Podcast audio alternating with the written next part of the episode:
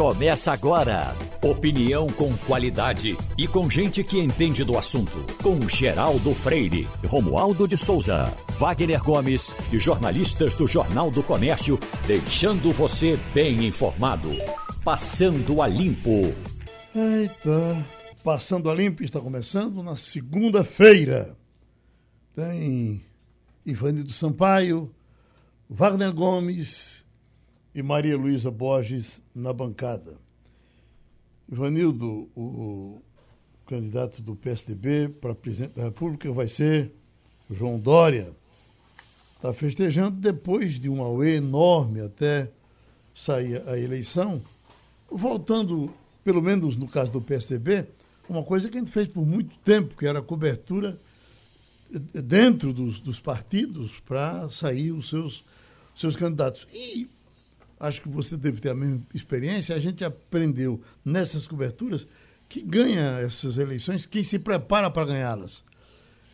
Assim foi, acho que aqui com no caso de Sérgio Murilo contra Jabas para a prefeitura do Recife, deu aquele rolo todinho que Jabas não se preparava, esperava todo mundo com as lideranças dele de Arraiz que isso fosse possível.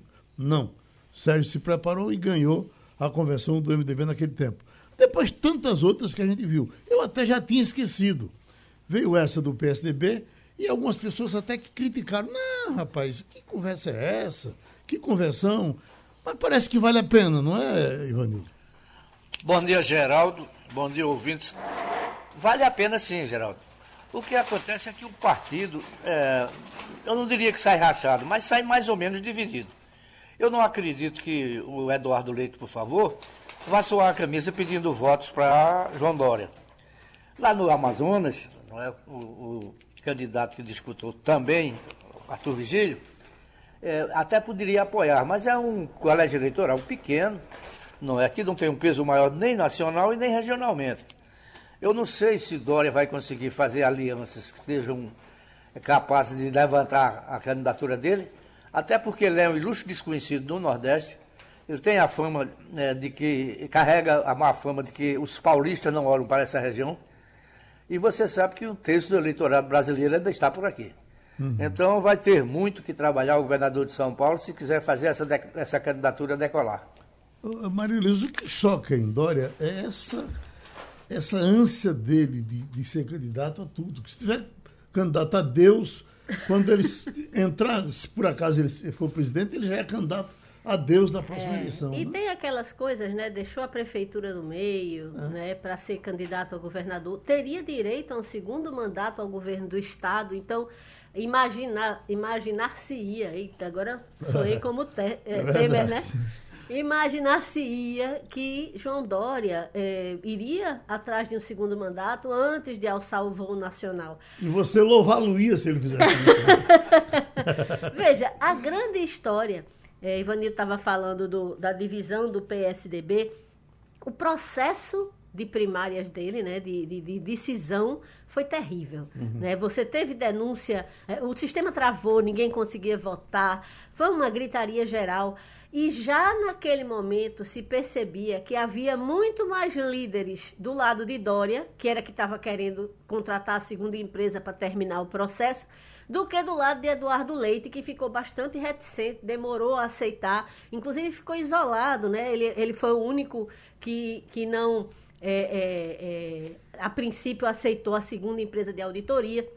O fato é que Dória sagra-se abre aspas, campeão, mas pode ser uma vitória de pirro, porque é, é, a terceira via até agora não conseguiu se consolidar. É, se você for comparar com outros candidatos da chamada terceira via, é, terceira via por quê? Porque a primeira seria a, a, a, o, o, presidente Bolsonaro tentando reeleição, a segunda Lula, que já se, se colocou como pré-candidato. Essa terceira via tem muito mais gente e muito mais gente bem posicionada. Se você for comparar como ele larga com, em comparação a, a Moro, que acabou de se quase lançar, a Ciro, que vem em campanha quase que permanente há várias eleições, ele larga atrás. Então, larga num partido que não vai ter todo mundo com ele, digamos assim, e larga num partido que tende ao isolamento, porque até seus maiores expoentes, como é o caso de Alckmin, né, ex-governador uhum. de São Paulo, vai, vai debandar do partido, né? Está se esperando vir para o PSB. Então, é uma situação difícil, parece ser um, um, um projeto muito pessoal e um projeto que não parece que vai ter uma adesão grande ou que vai ter uma estrada é, é, florida pela frente. O PSDB tem tido uma, uma, um desempenho importante em quase todas as eleições de que participou. Quando não ganhou, ficou bem colocado, foi para segundo lugar. Até não, não a eleição do, é, de Bolsonaro, como, como que foi, foi muito pífia. Quando foi ah, o PT que ficou. ficou isso, foi o, é? segundo, o, o, segundo turno foi com o PT. Uhum. O PSDB com o Fernando Henrique, com o Zé Serra e com o Alckmin foi para o segundo turno, mas o PSDB na eleição. O Fernando Henrique ganhou as duas, né? O Fernando Henrique ganhou as duas. Uhum. É, e na sequência, tanto Serra quanto Alckmin, é, e como Aécio, né? Uhum. Foram três é, candidatos seguidos em que o PSDB fez o segundo turno naquela é, é, é, dualidade que você tinha ali na década de 90, no início dos anos 2000, PT-PSDB.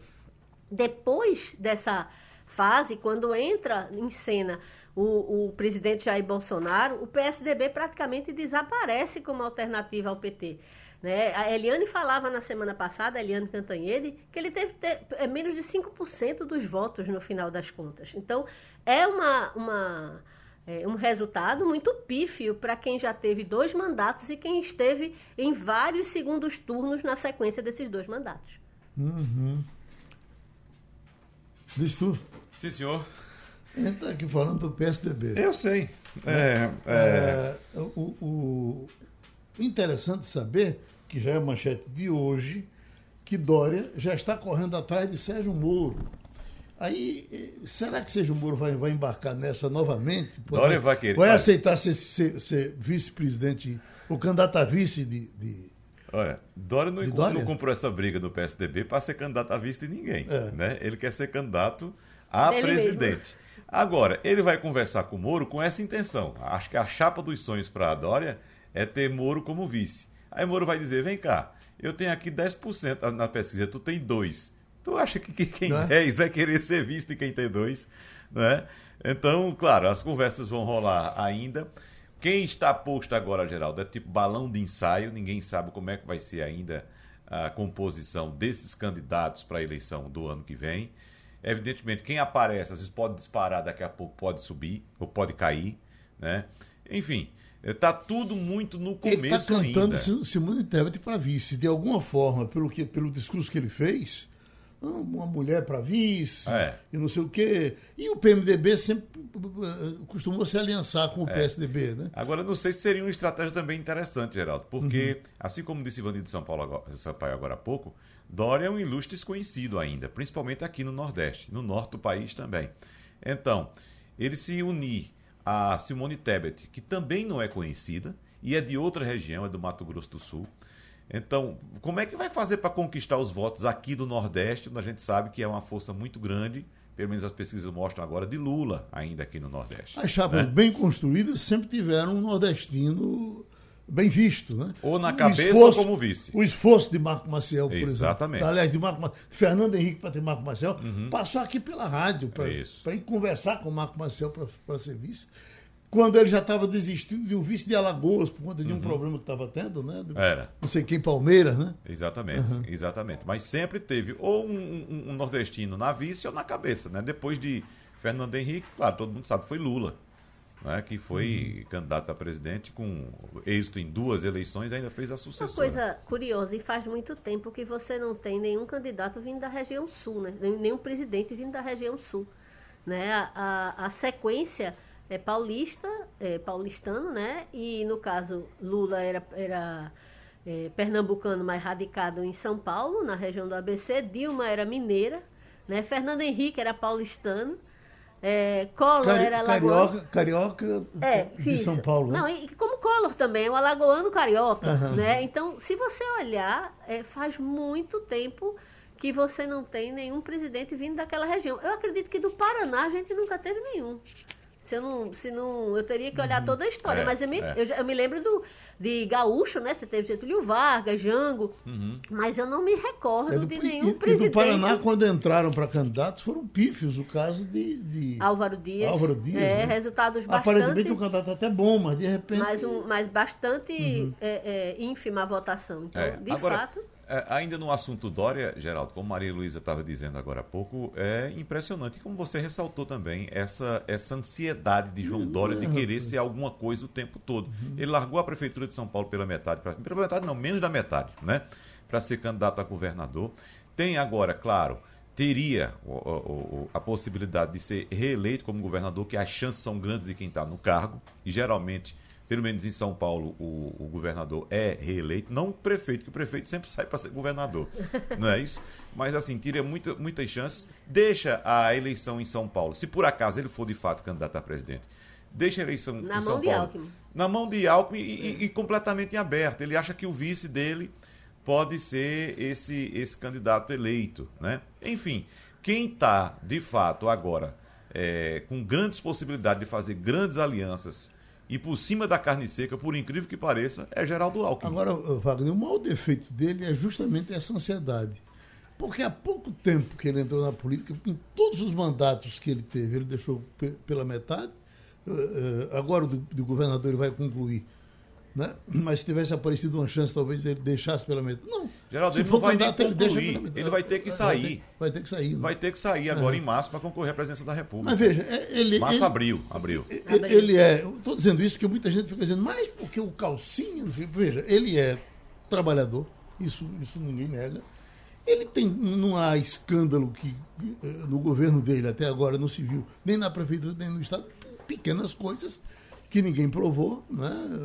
se for atrás dos escândalos, quase todos têm mais do que ele. É, na né? verdade, essa questão de escândalo de denúncia, isso leva tempo, né, Exatamente. né, é. Isso, e não adianta também você ter a denúncia e você não ter a conclusão da uhum. denúncia. Exatamente. Né? Porque quantos e quantos foram denunciados e quando chega lá em cima não tem prova, era tudo baseado em depoimento e não tinha nada de documento que, que comprovasse que estava sendo, sendo acusado. Uhum. Muita gente acabou escapando de uma punição mais severa, né? E, e, e já, tá, já tinha sido achincalhada a, a, a, toda a sua história a partir de, de, de denúncias. Né? É, ele agora, conhece a liturgia dos cargos, ele, sim, isso sim. ninguém pode negar. Né? É, agora, veja só, como você disse, é, a gente não tem é, informações sobre uma má gestão em São Paulo. Não vou uhum. dizer que seria uma gestão Pelo espetacular. Me parece que bom formador de equipe. É, mas assim, o que pesa contra Dória, nesse caso, me parece que são falhas de comunicação dele próprio.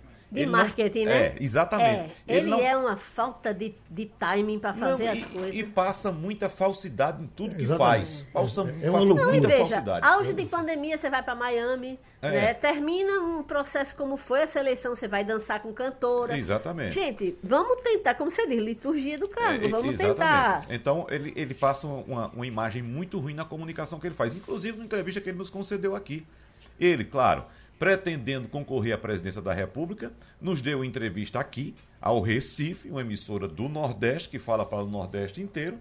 Ele trouxe aqui um balanço da gestão dele em São Paulo. Ora, o que é que a gente aqui em, é. em, Nordeste quer saber? Quantas ruas ele calçou, quantas estradas ele fez é. lá em São Paulo? Agora, ele saiu muito bem na fita no episódio Butantan, né? Porque ele terminou dobrando a aposta e no começo do, do ano se não fosse a vacina Coronavac, nós não teríamos vacina. E o número a... de mortes seria muito maior. Exatamente. Vocês não acham que vai terminar a Alckmin escorregando também como candidato a presidente? Alguém falou isso aqui no, no, no, no que nós falamos? Ah, Se todo é mundo está querendo ele para vice, por que, que ele não Mas quer? É, quer todo Alckmin, mundo quer Alckmin para governador. Alckmin tem o governo na mão. Se ele for candidato, ele vai ser eleito de uma forma assim. São Paulo, né? Você São fala, Paulo. Né? É, São se ele for candidato ao governo de São Paulo. Então, por que, que ele arriscaria é, qualquer. Gente, ter. Serviço o, de alguém. Pois é, ter o, o, a máquina de São Paulo na mão deve ser uma coisa gigantesca, né? Então, tipo, por que, que eu vou trocar essa certeza, porque ele, se ele quiser, ele tem oito anos de mandato. Uhum. Ele tem hoje um, um,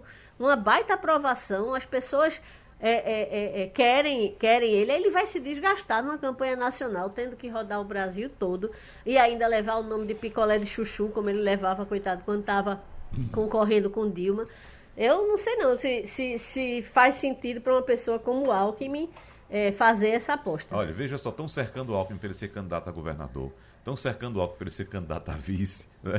Uhum. Inclusive todas as correntes. Viu? A gente trouxe a informação aqui semana passada, inclusive, que até, até Lula. O... Não, Lula e o emissário de Bolsonaro, no caso o ministro Sim. dos Transportes, é, é, da infraestrutura, melhor dizendo, Tarcísio, Tarcísio. Tarcísio Gomes de Freitas, foi o emissário do governo para conversar com ele, para fazer uma, uma, uma, parceria com o Bolsonaro. E, Ou seja, ele consegue ir de Lula a Bolsonaro. É, de Lula a Bolsonaro. É uma Eu acho que Dória, é. Dória só não chama porque a relação azedou, né? Exatamente. Gente, estamos com o professor de economia Sandro Prado, novamente, contribuindo aqui com o Passando a Limpo. Professor, essa manchete aqui me chamou a atenção para que o senhor interprete ela. Próximo presidente enfrentará, enfrentará maior risco desde o plano real. O que é que ela quer dizer? É, Geraldo, é, o, no, o, presidente que assumir agora, em 2022, independente do partido, ele vai ter muitos problemas a serem solucionados pela frente, vai ter muita oposição pela frente. Então, a gente vai levantar elementos não só muito graves na economia, mas também muitos elementos políticos que ele vai ter que administrar no momento da sua posse, imediatamente, independente se a gente tiver uma continuidade do governo atual ou se a gente tiver uma mudança. Porque nós temos algumas questões que vão ser complexas de serem administradas, como é a questão da inflação. Aí a gente pode falar, poxa, mas quando a gente estava nos outros momentos, como é o caso do momento é que nós tivemos o plano real, o plano cruzado, a inflação era muito mais elevada. Porém, nesse atual momento, nós não temos defesas. O trabalhador ele não tem defesa em relação à inflação, porque antigamente a nossa economia era indexada. Então, por exemplo, os próprios salários dos trabalhadores, eles se ajustavam de acordo com a inflação. Se a inflação foi de 10%, reajustava-se o salário mínimo em 10% e todos os demais salários. Quando a gente teve o plano real, acabou com essa indexação salarial. Então, o que acontece, o que a gente vê, que mesmo as é, é, profissões que têm uma organização, que têm conselho, que têm sindicato, elas estão, no ano de 2021, conseguindo reajustes aquém da inflação. E, principalmente, os trabalhadores de algumas áreas que não têm é, essa defesa, que não tem sindicato forte, que não tem um bom conselho, tem aí profissão que não tem reajuste no seu salário há mais de cinco anos. Então, a gente está tendo um empobrecimento muito grande a partir da inflação. E a inflação é algo que não vai ser apenas nesse ano, nós vamos ter inflação em 2022 com perspectiva de uma tensão, principalmente pelos preços monitorados pelo governo, pela taxa de câmbio, que está muito desvalorizada a nossa moeda. Então, todos esses problemas, mesmo que eles minimizem um pouco, eles tendem a continuar. Um outro problema muito sério que ele vai enfrentar é que nós não estamos crescendo. O país deu uma encroada, ou seja, o PIB de 2022 tem uma tendência muito grande de ficar muito próximo do zero, ou seja, a gente não ter crescimento e o governo ter que fazer toda a alavanca para o início de uma retomada de crescimento econômico, que só com crescimento econômico que a gente vai conseguir gerar os postos de trabalho que a gente necessita. E também com essa mudança na estrutura de emprego, nós estamos tendo um desemprego estrutural muito grande. Ou seja, muitos trabalhadores não conseguem mais voltar para o mercado de trabalho por falta de qualificação técnica para as novas profissões, ou seja, há uma nova demanda por um tipo diferente de trabalhador, com habilidades diferentes, do que simplesmente aquele trabalhador que conseguia ser porteiro, que conseguia fazer alguns trabalhos que não necessitavam de uma qualificação técnica maior que exige agora com a revolução do 4.0. Nós estamos com a concentração de renda cada vez maior. Isso faz com que o nosso índice de desenvolvimento humano, que é um dos índices muito importantes para que a gente sempre esteja olhando, Ou seja, as pessoas estão comendo menos, estão se alimentando mal, estão sem saúde, estão sem educação. Ou seja, a qualidade de vida da maioria da população se deteriorou e continua se deteriorando rapidamente, principalmente porque a gente não sabe agora, vem um novo elemento, fora todos os elementos políticos que no Brasil vão ser muito fortes, e muitos economistas, quando fazem uma, uma leitura para o ano que vem, minimizam os efeitos das variáveis políticas dentro dos seus modelos econométricos, ou seja, todo mundo coloca como se a política tivesse um pouco mais calma. E de acordo com a própria conversa, bate-papo que vocês estavam tendo agora, nós vamos ter aí muita tensão política prévia. E essa tensão não deve simplesmente acabar com a eleição. Nós temos uma democracia de coalizão no Brasil que não está funcionando. Ou seja, quem perde vai diretamente para a oposição e começa, já no início do próximo governo, tentar fazer com que ele não dê certo. Isso prejudica muito a população brasileira, de muito diferente de outros países, que quem perde sabe que perdeu, assume o local do perdedor, mas contribui para que o governo dê certo, porque, na verdade, o governo dando errado, quem perde é a população. E hoje nós temos extremismos de ambos os lados, tanto da esquerda quanto da direita, como até próprio dos agentes políticos do centro. Então, a partir do momento que a gente tem todas essas variáveis, além da crise energética, uma crise ambiental que o novo governo vai ter que administrar com muita competência por causa da pressão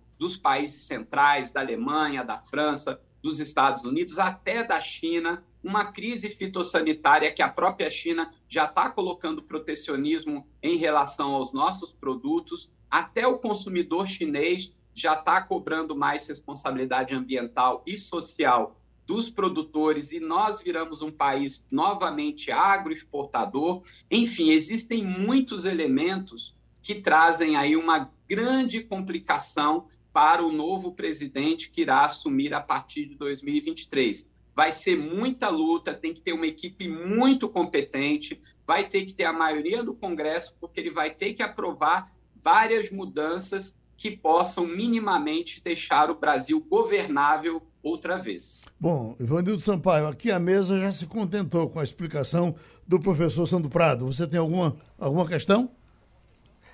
Eu ia perguntar a ele por que razão o país não tem até hoje um plano macroeconômico que seja aplicado e que dê resultados. É, em relação a, a, planos hoje, nós não temos, né? O plano macroeconômico, é, a gente vê como várias ações do Estado intervindo na economia. Né? A macroeconomia, ela basicamente se reflete em políticas econômicas. Em políticas econômicas em âmbito monetário, em políticas econômicas em âmbito fiscal, em políticas econômicas em âmbito comercial, de câmbio, ou seja, é o Estado fazendo os direcionamentos, os ajustes necessários para a consertação da economia. Então, as políticas macroeconômicas, elas são muito importantes. Quando a gente pensa, por exemplo, no plano real ou no plano cruzado, foi um pacote de medidas econômicas tomadas todas ao mesmo tempo, no intuito de dar uma transformação mais radical na economia. Acontece que, atualmente, dentro da ótica neoliberal, as políticas elas são muito brandas, ou seja, se espera que o próprio mercado, através dessa questão que a gente chama de demanda e oferta, que os próprios ofertantes e os demandantes, eles vão chegar a um ajuste no mercado sem uma interferência mais firme do Estado, que é isso que a gente percebe no momento. Ou seja, no momento que a gente precisa de uma intervenção muito dura do Estado na tentativa de criar novos postos de trabalho, de minimizar a fome, de minimizar a miséria, ele pouco atua. Então, para que a gente possa ter um pacote de políticas econômicas que a gente poderia chamar de um novo plano, como, por exemplo, agora um plano verde-amarelo, seria através de um mínimo planejamento. Infelizmente, uma das coisas muito falhas do atual governo é no planejamento.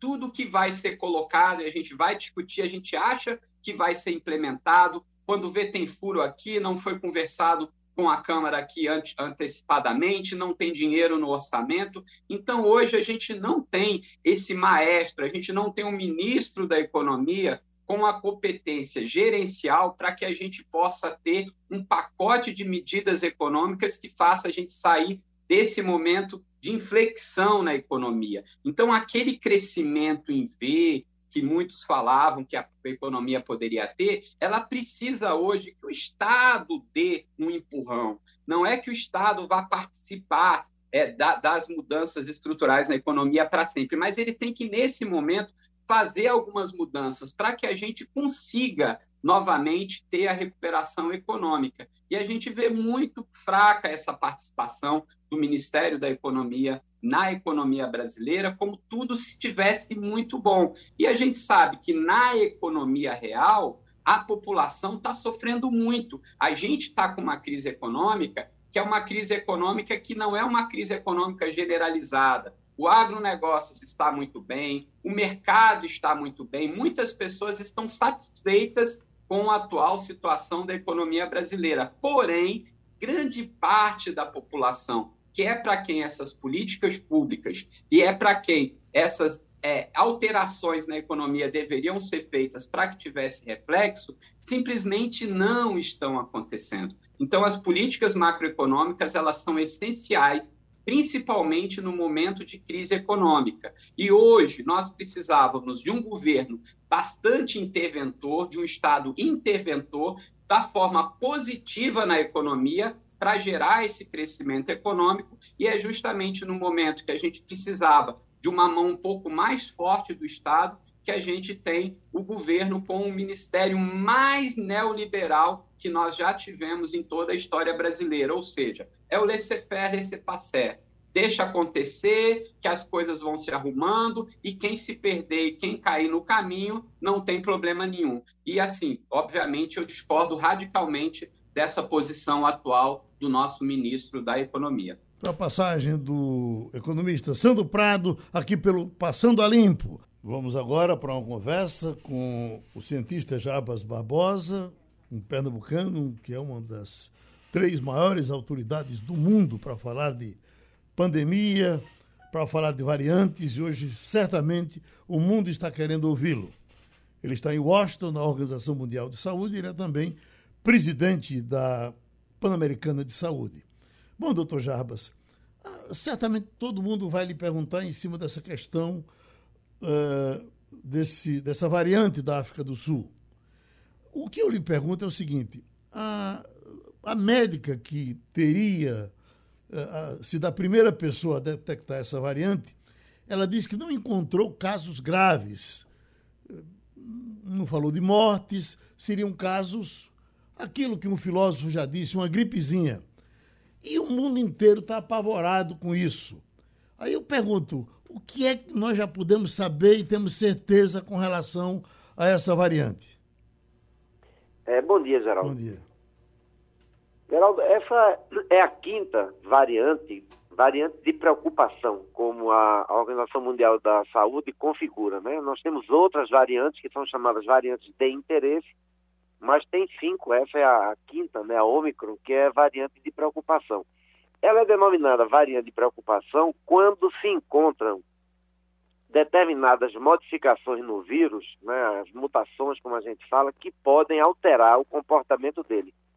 Alterar o comportamento em que sentido? Podem fazer com que ele se transmita mais rapidamente, como é o caso da variante Delta, por exemplo, né, da Gama, que foi inicialmente descoberto, inclusive aí no Brasil, em Manaus. E quando ele se transmite mais rapidamente, ele pode, claro, de novo, começar a gerar muitos casos, gerar casos é, que podem ser graves e ir ao hospital. Essa nova variante, Geraldo, ela ainda está sob avaliação. Né? Nós ainda precisamos ter mais informações sobre é, efetivamente uma, as modificações no comportamento do vírus que ela produz. Essas notícias iniciais da África do Sul são positivas, porém é preciso com que a gente complete todos os estudos. Nesse momento, a epidemiologistas, virologistas, estudando o comportamento dessa nova variante, os surtos ocasionados por ela na África do Sul, para que a gente possa ter mais conhecimento né, sobre o, o, o, as mudanças que ela, que ela tem produzido já no comportamento do vírus. Esses países que estão se fechando já no primeiro momento, isso acontece com o Japão, inclusive, diversos países, eles estão se precipitando, doutor Jarbas? Geraldo, já foi, já tivemos né, 12 países que identificaram a nova variante. O primeiro caso dessa nova variante é, é, foi provavelmente identificado no dia 9 de novembro em Botsuana.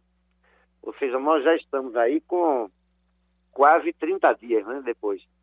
Então, o, a suspensão de voos, primeiro tem um aspecto, e a África do Sul tem um aspecto negativo que a África do Sul tem protestado, né? tem dito, olha, quem trabalha com transparência, em vez de receber solidariedade e ajuda, tem recebido uma punição.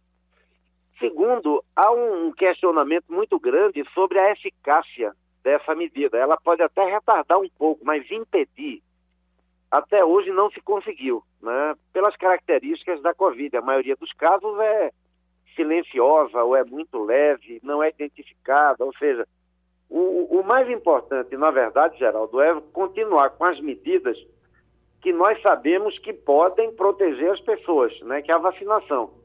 Quando a gente olha agora para os dados da África, a gente vê que naquele continente só 7% da população tomou a primeira dose, 5% da população completou a segunda dose. Mesmo a África do Sul, que é o país que mais vacinou na África, só 23% da população da África do Sul está com, tá com, a, a, a, com a vacinação completa. Ou seja, como já havíamos advertido antes, Geraldo, toda vez que a gente deixa o vírus continuar a circular, nós vamos dando chance para que novas variantes aconteçam.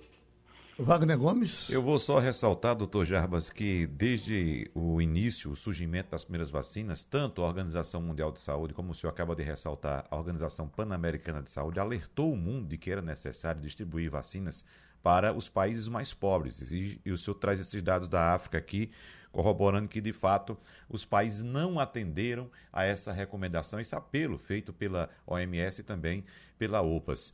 O senhor acha que agora, com a, a, essa informação a respeito da Omicron, os países tendem a olhar melhor para a África e distribuir vacinas para aquele continente?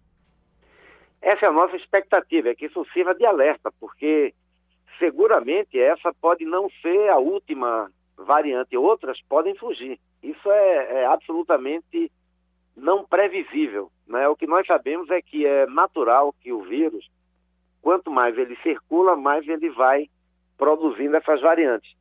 Então, nós, nós estamos tendo hoje, inclusive, e, e amanhã, né, uma sessão extraordinária da Assembleia Mundial da Saúde, que já estava agendada antes, para tratar do, do, esse tema, né, do novo acordo global para o enfrentamento das pandemias. É, e, e, uma das expectativas é que os países é, europeus, os Estados Unidos, os países desenvolvidos, façam anúncios é, mais é, mais concretos né, de como compartilhar vacinas para que a gente consiga alcançar o controle em toda, em toda parte. É, essa nova variante também chama a atenção que a pandemia não acabou. Né? A gente vê claramente que ainda temos um caminho pela frente e esse caminho precisa de mais vacinas, mais, atingir mais pessoas em todos os países com a vacinação completa e que também a liberação de atividades precisa ser feita de maneira cuidadosa, né, em toda parte. De maneira cuidadosa, planejada, é, o uso de, de algumas medidas, como o uso de máscara, por exemplo, em lugares fechados, em transporte público, ela precisa continuar enquanto houver transmissão, né, porque é isso que vai, junto com a vacina, fazer com que a gente tenha o vírus controlado. Ivanildo Sampaio. Bom dia, doutor Jabas. Para um leigo, seria mais, é, mais lógico que as variantes aparecessem entre as populações vacinadas e não nas não vacinadas. No entanto, esse, é, esse novo, essa nova variante, esse ômbrico, apareceu lá na, no Zimbábue. Eu pergunto ao senhor, por que razão ele foi surgir tão longe e não em quem já está, não naquelas populações que estão mais um nível maior de vacinação? Ivanildo, porque a vacina protege contra a transmissão. Claro que nenhuma vacina é 100% absoluta, mas todos os dados que a gente tem demonstram claramente que pessoas vacinadas têm muito menor risco de contrair a doença e quando contraem, geralmente é uma forma mais leve, porque o organismo já, já está preparado para responder àquele vírus. O perigo é onde as pessoas não estão vacinadas, porque aí o vírus segue, é, se multiplica, né, invade o organismo das pessoas.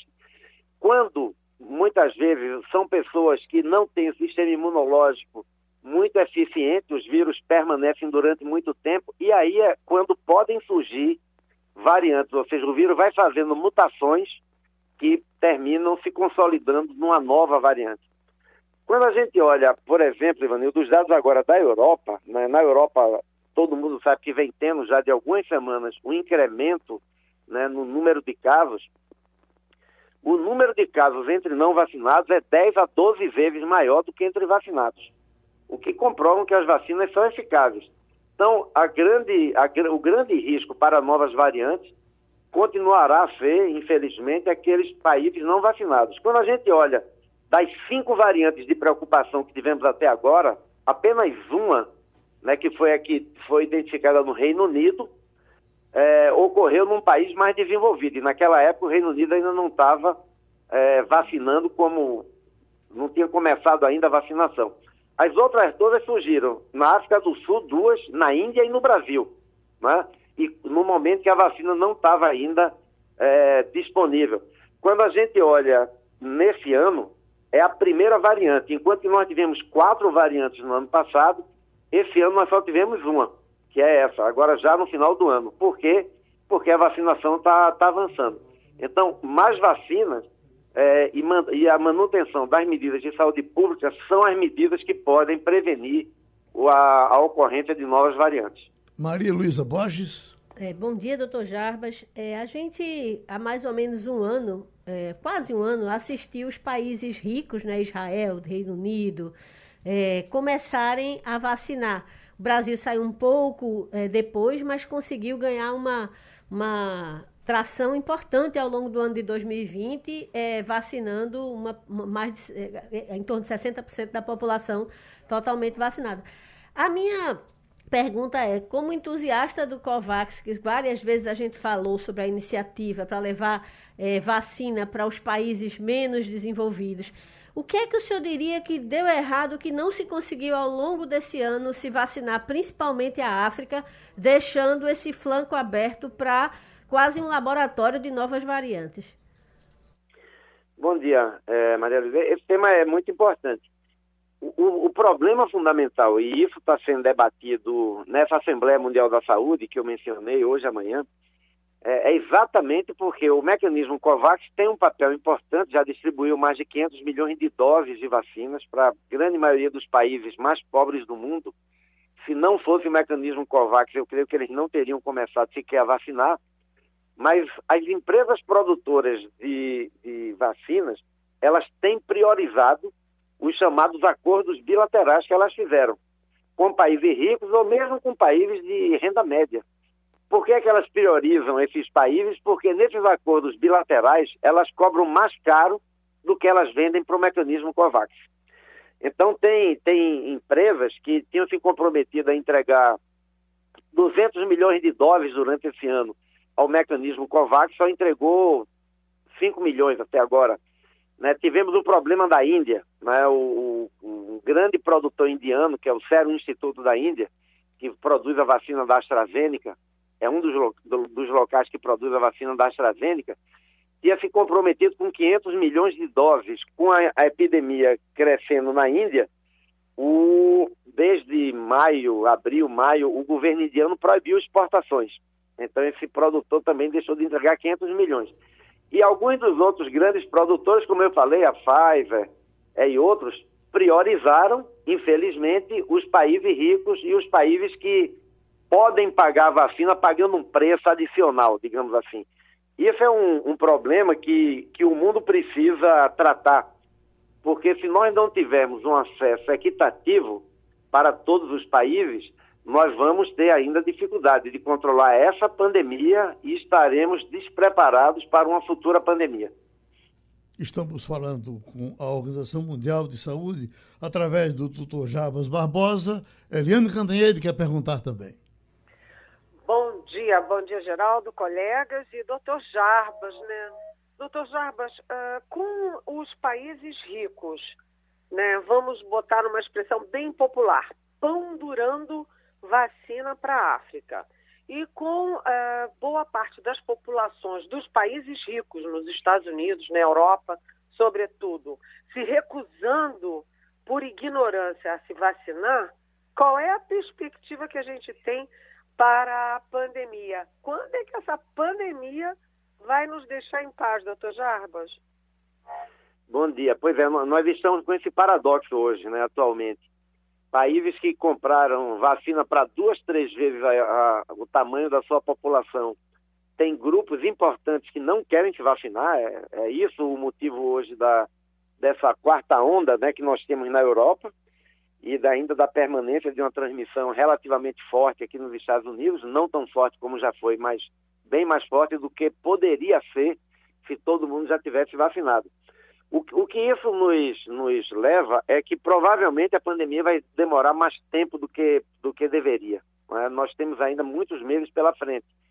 Nós ainda vamos ter, infelizmente, que primeiro garantir que a vacina seja distribuída é, mais, de uma maneira mais equitativa para, para todos os países e convencer esses grupos que não querem se vacinar a se vacinar. Né? Cada país toma suas medidas, mas é extremamente importante campanhas de, de esclarecimento, de divulgação, ouvir quais são as dúvidas que, que, que essas pessoas têm, né, de maneira que elas possam é, ter acesso a, a, esse que é o, o, melhor, o melhor instrumento que nós temos para evitar mortes, para evitar casos graves e para conseguir controlar a transmissão juntamente com as medidas de saúde pública.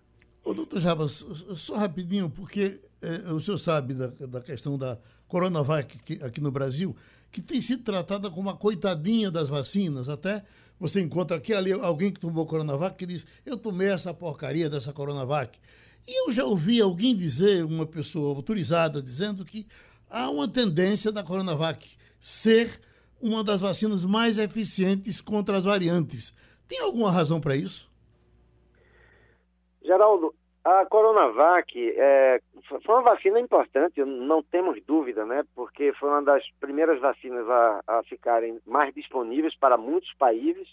Né? Um produtor né, chinês que tem uma, uma capacidade de produção muito grande. Né? E ela é uma vacina que, que é uma das, das nove vacinas é, autorizadas para uso em emergência da Organização Mundial da Saúde.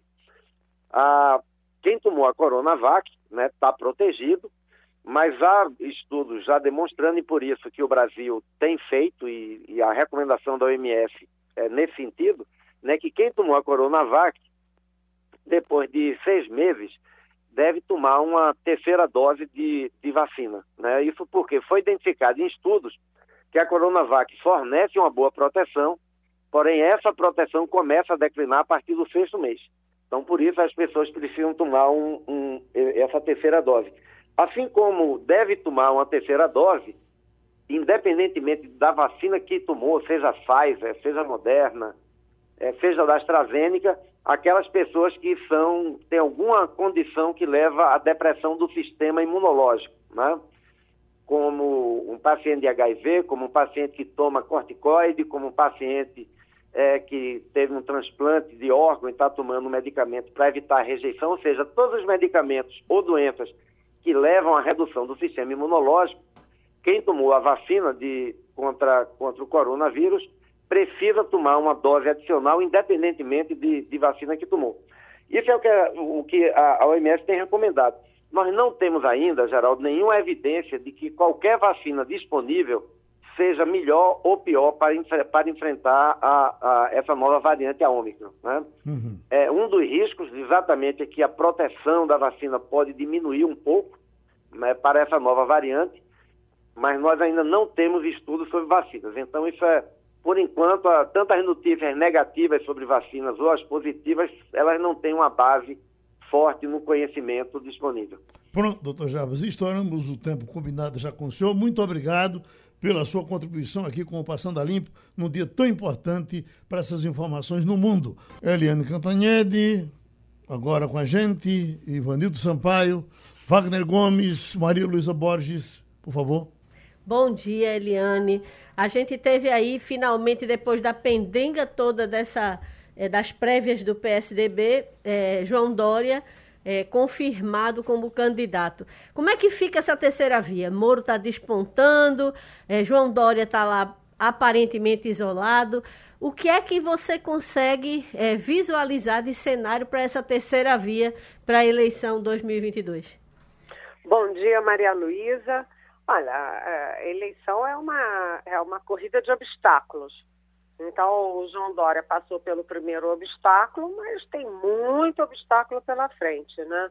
E a vida dele não foi fácil nas prévias, não, porque ele passou ali raspando com 53, em torno de 53, 54%, ou seja, o PSDB rachou ao meio. Então, a primeira uh, dificuldade do João Dória neste momento é unificar o PSDB. Lembrando duas coisas, que o PSDB é sempre dividido. Eu me lembro lá atrás das guerras do Mário Covas com José Serra, depois do José Serra com Geraldo Alckmin, depois de todos esses paulistas contra Écio Neves. Então, o PSDB já é um partido dividido, né? E a segunda coisa, do outro lado, o João Dória é muito determinado. Ninguém dava a menor bola para a candidatura dele a prefeito de São Paulo e ele ganhou em primeiro turno. Foi, foi inédito isso, né? Ganhar o primeiro turno para a prefeitura de São Paulo. Depois ele fez das tripas coração, conseguiu é, organizar ali o, o Bolsa Dória, né? Bolsa Dória para se eleger e se elegeu o governador de São Paulo. Então ele é muito determinado e vai ter que usar essa determinação para unificar o PSDB esse partido tão dividido. Agora, a segunda, o segundo obstáculo do, do Dória é que o, o Sérgio Moro, que se filiou ao Podemos, ele está deslanchando, né? O Sérgio Moro, ele vem crescendo, todas as expectativas em Brasília de que ele já vá para o segundo, para o terceiro lugar das pesquisas nas próximas rodadas e ele está abocanhando o discurso e os apoiadores do Bolsonaro de 2018. Então ele tem é, aquela, o discurso do combate à corrupção, que é muito forte ainda em grandes parcelas da população brasileira, e além disso ele está agregando o discurso do liberalismo econômico com preocupação social, quando ele anuncia o economista Afonso Celso Pastore como consultor dele. Então, Dória vai ter que vai ter que usar toda a determinação dele para ocupar esse espaço. Além disso, tem muitos outros candidatos também. É, a disputa de 2022 vai depender da capacidade dos partidos de centro é, e de centro-direita de se unirem em torno do que tiver mais viabilidade. Será que eles terão essa grandeza de abdicar em torno de um? Não se sabe, né, Maria Luísa? Olha, há pouco a gente falava aqui de Geraldo Alckmin, que conhecido nacionalmente como picolé de chuchu, mas hoje é a dama que todo candidato a presidente quer dançar com ele. Eu lhe pergunto, o que, que aconteceu com Alckmin que passou a ser tão querido dos candidatos a presidente da República? Olha, Geraldo, 2018 foi um ponto fora da curva. Você não teve nenhuma racionalidade na eleição de 2018. Né? Ninguém considerou o passado do candidato, a família do candidato, o histórico do candidato e o que o candidato seria capaz de fazer. E agora tem uma consciência, eu ouço muito isso aqui em Brasília. E se o Geraldo Alckmin fosse presidente na pandemia? Ele que é médico, chatinho, é disciplinado, a economia estava é, já derretendo no país inteiro, mas estava segura e firme em São Paulo.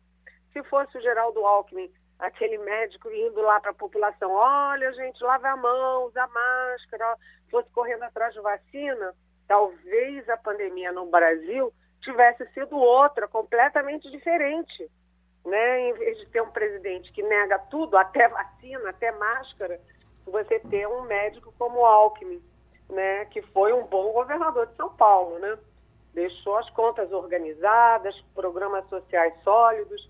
Então, acho que há uma consciência de que o Alckmin é um quadro. E hum. ele está sendo disputado pela direita e pela esquerda. Hoje mesmo ele tem uma reunião com representantes das centrais sindicais, é, apoiando a ideia dele se aliar ao Lula.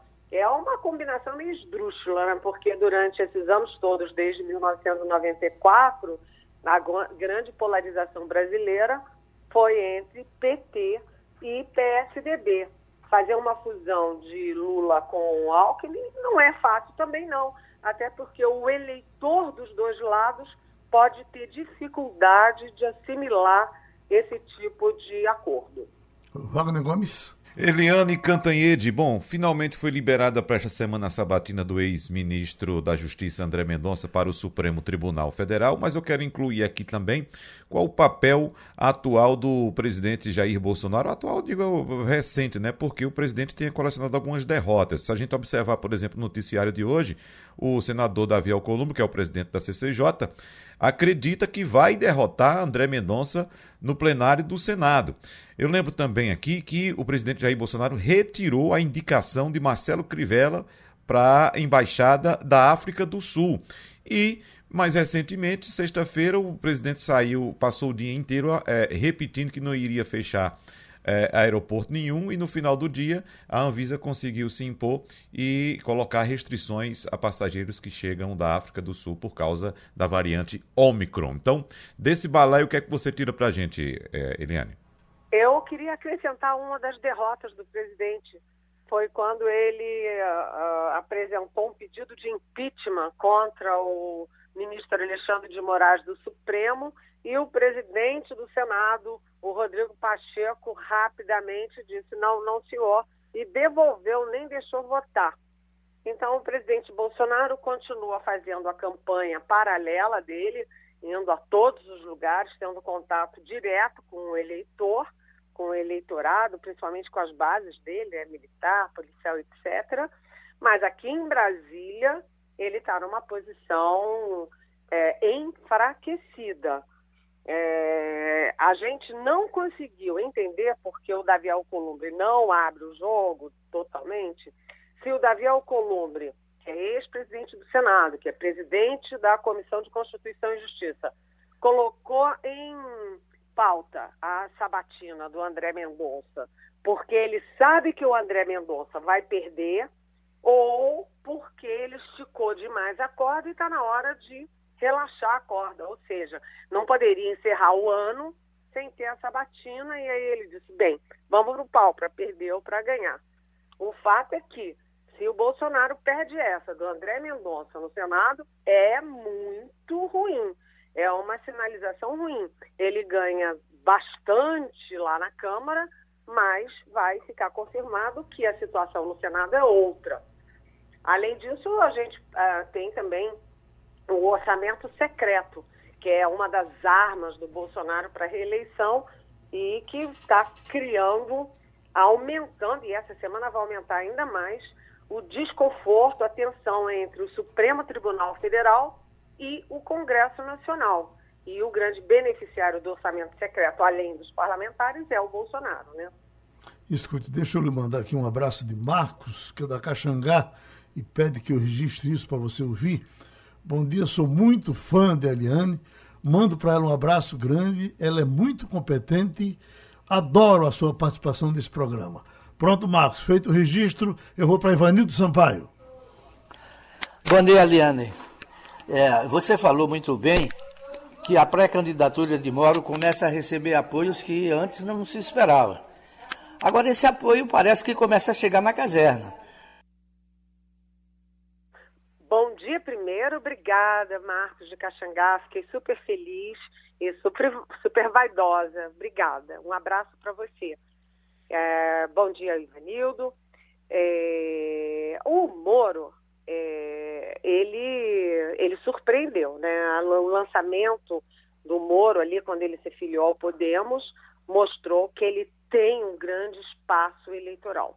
O PT passou 30 anos fazendo a história do partido e a história do Lula com base no combate à corrupção. Depois de mensalão e petrolão, o PT está sem esse discurso e o Lula também. Ninguém fala em corrupção. É, do outro lado, o Bolsonaro, com rachadinha, demitindo o Moro, né, acabando com o Lava Jato, etc. O Bolsonaro também não fala em combate à corrupção, principalmente é, agarrado ao Centrão e ao PL e ao Valdemar Costa Neto. Então, o Moro herdou a grande bandeira do combate à corrupção. E ele está uh, não próximo, não apenas próximo, por exemplo, do Luiz Henrique Mandetta, que também foi o ministro demitido do, do governo Bolsonaro, como ele filiou o general Santos Cruz, que foi demitido do governo Bolsonaro. Ele filiou ao Podemos na semana passada e no dia seguinte o Moro já foi conversar com o general Rego Barros, que foi um general que foi o chefe da comunicação do Bolsonaro e também foi demitido ali é, por discordar das coisas que estavam acontecendo no Palácio e no gabinete presidencial. Então, o Moro ele está herdando o discurso do Bolsonaro e os náufragos do Bolsonaro lá de 2018, a começar dos militares. Na caserna, a bandeira do combate à corrupção ainda é muito forte. E o Moro simboliza, encarnou essa bandeira. Pronto, Eliane, um grande abraço, vá pela sombra, a gente se encontra a qualquer momento e terminou o Passando a Limpo. Você ouviu opinião com qualidade e com gente que entende do assunto. Passando a Limpo.